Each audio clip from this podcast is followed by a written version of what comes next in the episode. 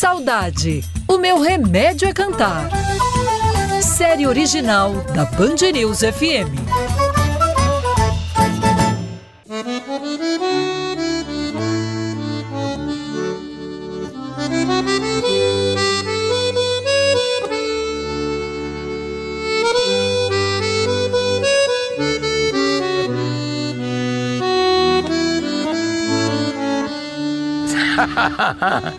Mas eu vou estar vivão a vida inteira porque o artista não morre.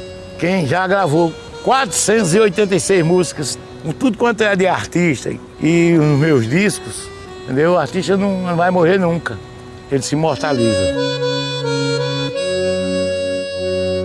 Estou só e sonho saudade escreveu o poeta Fernando Pessoa certa vez. O verso, entre tantos já feitos sobre o sentimento que traduz falta ou ausência, revela muito dos tempos de agora.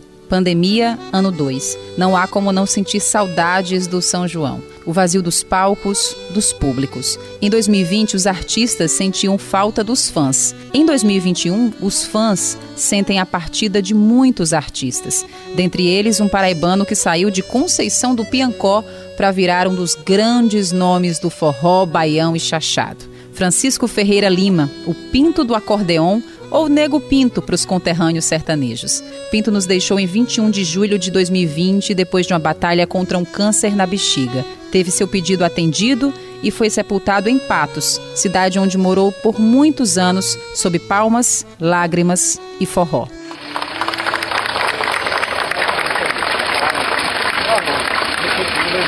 O último pedido dele foi ser enterrado aqui, porque aqui foi a cidade que acolheu e deu amor e carinho, ele constituiu família e amigos verdadeiros. A fala emocionada é de seu filho, Moisés Lima, que esteve ao lado do pai no processo sofrido do tratamento do câncer. Também foi Moisés que pegou o fole da sanfona pelo caminho para continuar o forró deixado pelo pai. Ele conta que a relação dos dois já começou por meio da música. Eu fui criado dos meus dois anos até os 13, aos 13 anos, eu não conhecia meu pai pessoalmente. Eu não conhecia Pinto. Poucas pessoas sabem, tô contando para vocês aqui em primeira uhum. mão. Minha avó me trouxe para morar aqui, ele pediu, então, vamos reunir todos os filhos, meu pai já tinha condições de criar todos, são seis filhos, e reuniu a família e eu vim morar com, com, meus pais aqui e eu busquei a sanfona como se fosse um instrumento para eu me aproximar do meu pai que eu não conhecia meu pai. Moisés virou Molima, músico e sanfoneiro de herança e muito brevemente também de formação. Produziu o último disco e DVD do pai e algumas vezes ainda fazia shows ao lado dele. Das lembranças que ele tem junto ao pai na história de sangue e palcos, todas são alegres, engraçadas. Uma delas no festival de Montreux, na Suíça. É, a gente tava tocando forró também do mundo, o pai fez, eita, forró gota, da gota serena, sei que mais.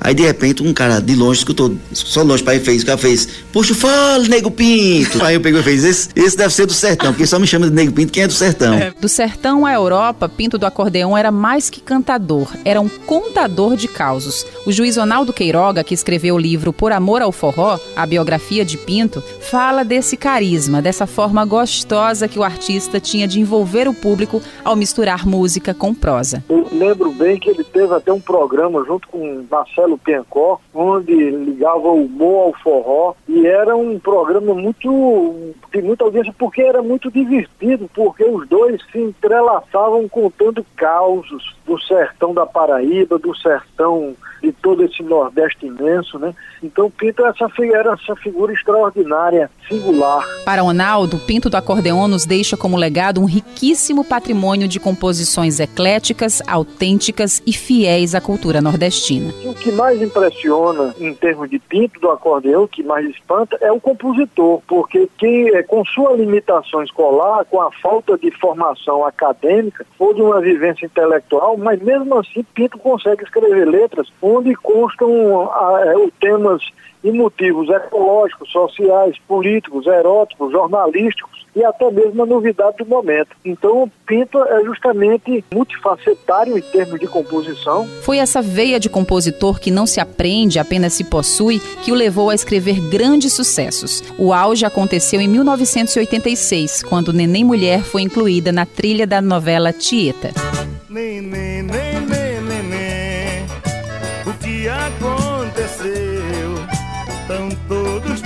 Querendo. Tu vem ficar mais. Nesse mesmo ano, ele lançou seu álbum mais bem produzido, Me Botando Pra Roer, pelo selo Jangada da Odeon, um disco que teve participações de Luiz Gonzaga e Dominguinhos. Ele conheceu Gonzagão através de um amigo comum e o rei do Baião reconheceu de cara o talento de Pinto por muitas vezes dividiram o palco e a criatividade rara de não se limitar ao shot romântico. Pinto do Acordeon foi do baião ao chachado, passando pela marcha junina, rojão e até pelo sambaião. Rio de Janeiro a gente adora, mesmo sendo de fora quer se acostumar. Mulata desfilando em Copacabana, todo fim de semana vamos. Uma das duas sanfonas brancas que Pinto do Acordeão ganhou do mestre Gonzaga foi dada a Onaldo Queiroga, relíquia que Onaldo guarda como quem cuida de um tesouro. O som da sanfona está mais silenciosa com tantas perdas, segundo o juiz. Em uma festa sem Genival Lacerda, seu Vavá, sem Pinto e sem tantos outros é muito difícil. Principalmente sem Pinto, aquele que com sua voz, sua sanfona abria o São João de Patos, né, com aquele vozeirão, com, cantando com a alma de um povo chamado Sertão. E agora, Pinto, quando tudo isso passar, como Patos abrirá o São João sem a tua voz?